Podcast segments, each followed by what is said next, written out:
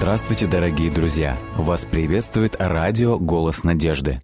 Мы слушаем семинар по книге «Откровение». Итак, мы снова продолжаем наше исследование книги «Откровение».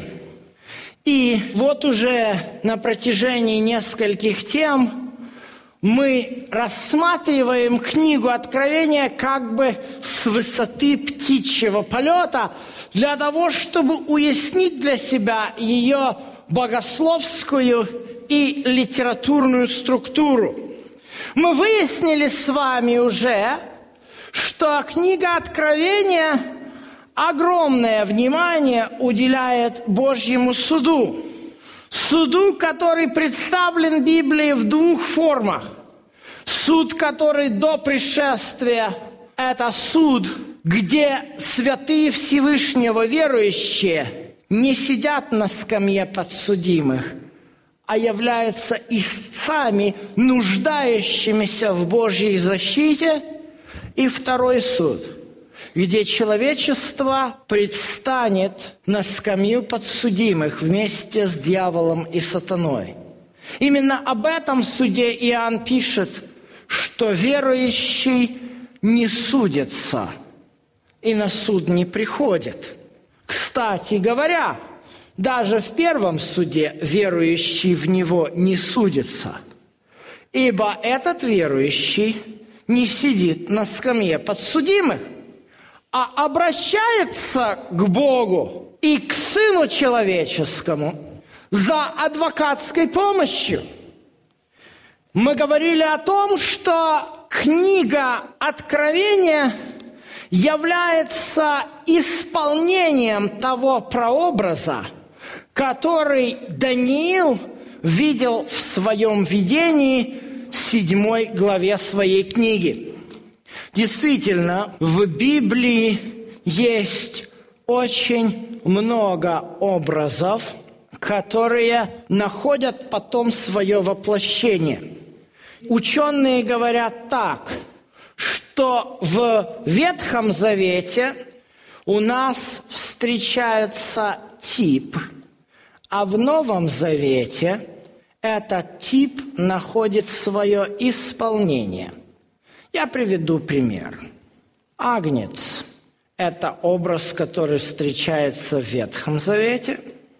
Евангелие от Иоанна называет Иисуса – Первая глава Евангелия от Иоанна называет Иисуса Агнцем Божиим. И действительно, этот образ встречается в книге Откровения. Пятая глава у нас говорится о книге, которая находится за семью печатями. И Иоанн, написано, плакал о том, что не нашлось достойного раскрыть эту книгу – и один из старцев указывает Иоанну в шестом стихе на агнца как бы закланного. И этот агнец, оказывается, получает право открыть семь печатей. То есть мы видим, как ветхозаветний образ агнца – находит свое воплощение в Новом Завете, в Голговской жертве Иисуса. Есть и другие типы. Например, первосвященник. Первосвященник – это ветхозаветний образ, который раскрывается э, нам в Новом Завете, послание евреям, 9 глава. Но Христос – первосвященник будущих благ, одиннадцатый текст, придя с большую и совершеннейшую скинию, неракотворенную, то есть не такового устроения и не с кровью козлов и тельцов, но со своей кровью однажды вошел во святилище и приобрел вечное искупление. Мы видим, как здесь Новый Завет – показывает нам исполнение прообраза, ветхозаветнего прообраза. Также в этом же послании у нас показано исполнение прообраза святилища. И все эти образы мы видим с вами в книге Откровения. Точно так же, как в предыдущей части нашего семинара мы говорили о том, что образ Божьего суда или пророчества о Божьем суде, которое у нас записано в книге Даниила, 8 глава, находит свое исполнение в событиях, отраженных в книге Откровения, практически с первого по 18 главу. У нас идет суд, который имеет место перед пришествием. Однако у этого суда, который имеет место перед пришествием, есть еще одна составляющая. Важная составляющая, ибо мы говорили, что в книге Откровения идет постоянное перекликание между небесной и земной составляющей. Какова же небесная составляющая Божьего суда, который должен состояться перед пришествием? Давайте обратимся к первой главе и посмотрим. Я читаю с 12 текста.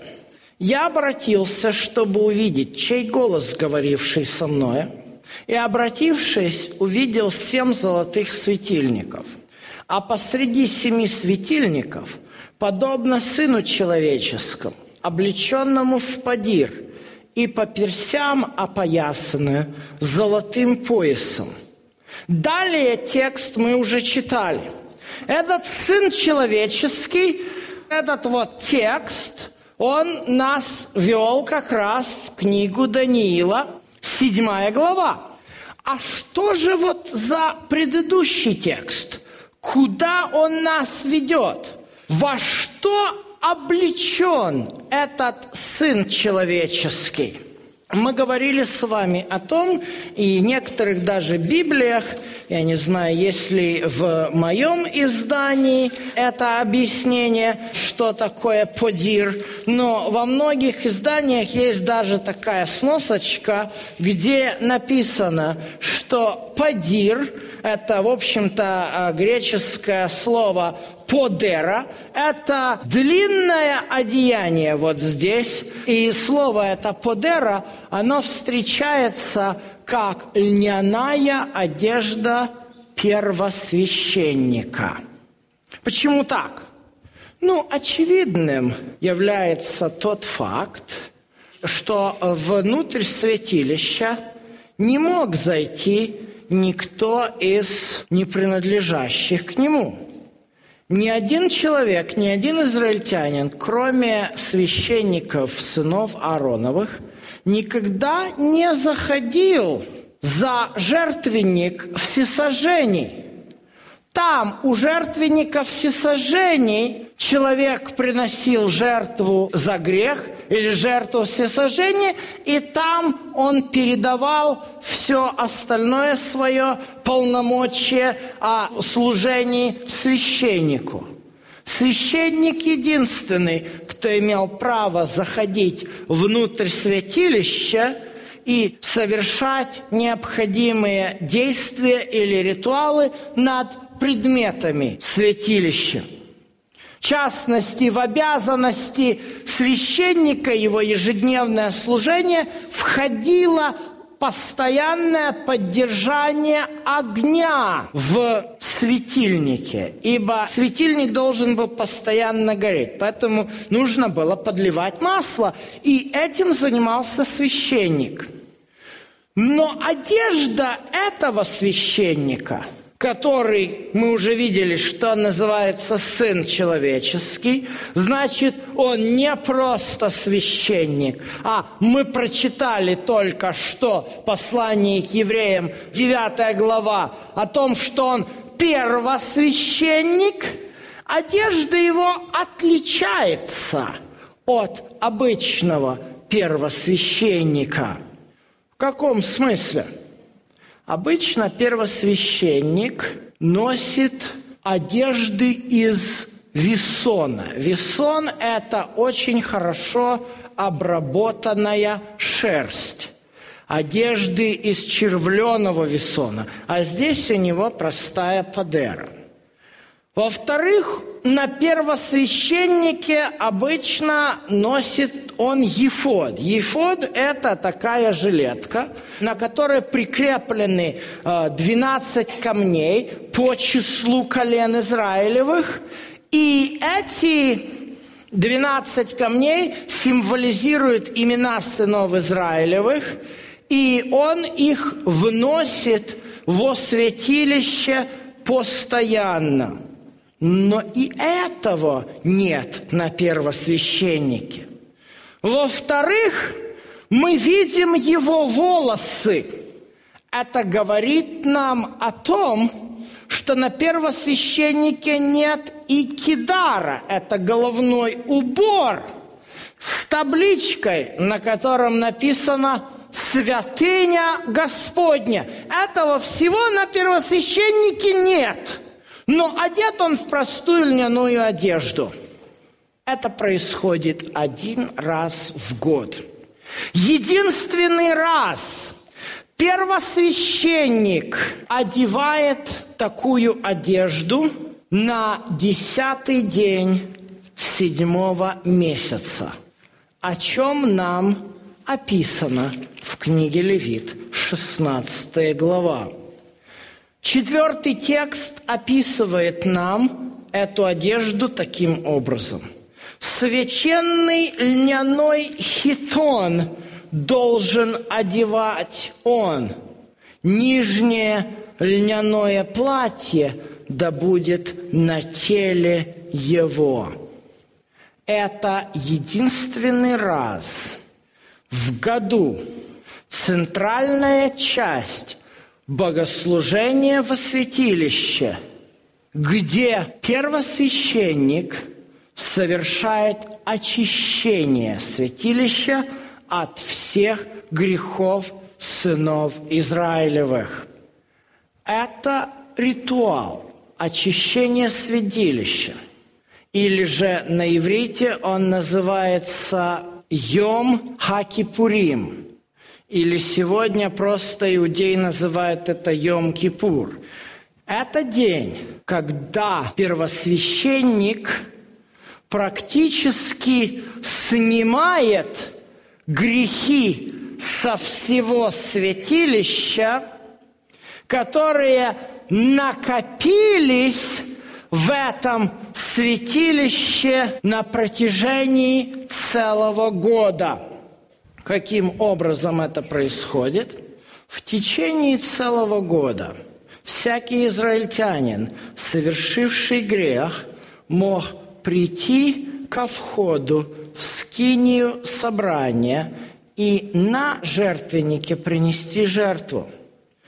Всякий священник, служащий во святилище – съедая мясо жертвенного животного, фактически заносил кровь и грех этого человека внутрь святилища. Таким образом, святилище как бы вбирало в себя грехи и нечистоты всего народа на протяжении всего года – Левит 16 глава, 16 текст описывает нам, что первосвященник должен был один раз в году очистить святилище от нечистот сынов Израилевых и от преступлений их во всех грехах их очищение святилища или удаление грехов народа Божьего из святилища происходило тогда, когда первосвященник заходил за завесу, отделяющую святое от святого святых. Заходя за завесу, священник кропил кровью последней жертвы за грех на ковчег И после этого грехи всего народа в конце концов переносились на козла, на которого выпадал жребий, чтобы отпустить его в пустыню. Не это ли же самое происходит и в небесном святилище?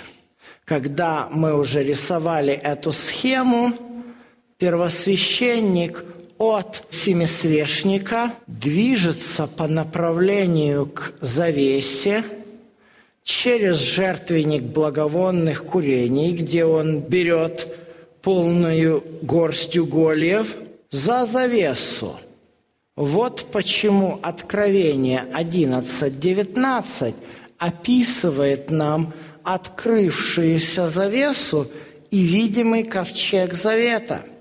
Вот что представляет собой небесная составляющая схемы книги Откровения. Небесная составляющая книги Откровения – представляет собой исполнение центральной и главной части ритуального служения во святилище. Исполнение того, что проходило каждый год, десятый день седьмого месяца, день очищения. Но земной первосвященник из сыновей Ароновых совершал это символически, но в книге Откровения у нас показан истинный первосвященник, который совершает все в реальности.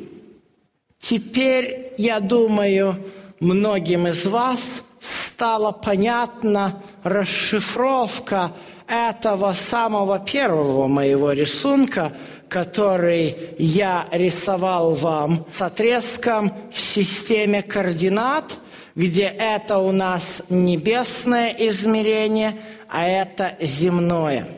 Небесное измерение, вот эта проекция, представляет у нас не что иное, как небесный день очищения, очищение небесного святилища, в то время как земная проекция – это суд, который происходит перед пришествием. Фактически оба эти пророчества у нас есть в книге Даниила – мы рассматривали с вами суд, который будет перед пришествием в Данииле 7 главе, а пророчество о небесном дне искупления записан у нас в книге Даниила 8 глава и 14 стих, где говорится о временном промежутке времени, равном 2300 вечеров и утр, после которого очищается святилище. Кто-то может задать вопрос, что это такое ты говоришь? Какие грехи могут быть в небесном святилище, там, где проживает святой Бог? Знаете, чему это может быть уподоблено? Уподоблено это представление может быть больница, в которую вложили миллиарды рублей и построили ее по последнему слову техники. И сделали там операционную со всей возможной и невозможной аппаратурой – и директор больницы приходит, смотрит на эту операционную, а эта операционная, она блестит, она такая стерильная, там все начищено, как говорится, убрано с иголочки. И говорит врачам и персоналу, вы знаете, если вы сейчас будете в этой операционной делать операции, то она же запачкается в крови, и там будет плохо пахнуть. Так давайте не будем эту операционную использовать, нам где-то в подвале, давайте всех больных оперировать. Понимаете, Бог создал для нас операционную, где Он собирается очищать народ свой. Так об этом написано в книге Левит, 16 глава. 30 стих написано, «Ибо в сей день очищает вас, чтобы сделать вас чистыми от всех грехов ваших, чтобы вы были чисты пред лицом Господним». Вы видите, что из себя представляют эти два измерения темы суда в книге Откровения. С одной стороны, эта тема говорит о том, что Господь будет нашим адвокатом и ходатаем, который будет защищать нас на суде для того, чтобы отсудить у вражеской силы все то, что у нас было отнято. Это земная составляющая, а с небесной, с духовной составляющей Господь хочет очистить нас – подготовить встречу с собой. Он хочет очистить нас и сделать нам операцию, чтобы весь этот раковую опухоль греха полностью у нас удалить.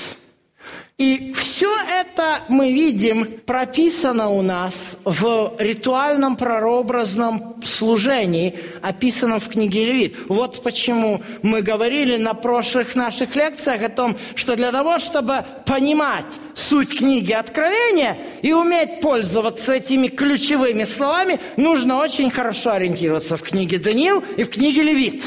И вот мы сегодня и пользовались и книгой Левит, и книгой Даниила – и в этих книгах мы видим прообразное служение, и мы видим, как это все исполняется в книге Откровения. Как на небе, где происходит очищение нас от наших грехов, где Иисус является нашим ходатаем и нашим первосвященником, так и на земле, где Иисус свидетель верный – становится нашим адвокатом и защищает нас от преследования врага рода человеческого. Это благая весть книги Откровения. Вот почему нам надо было посмотреть на эту книгу прежде всего с высоты птичьего полета, чтобы прежде всего уяснить для себя принципы.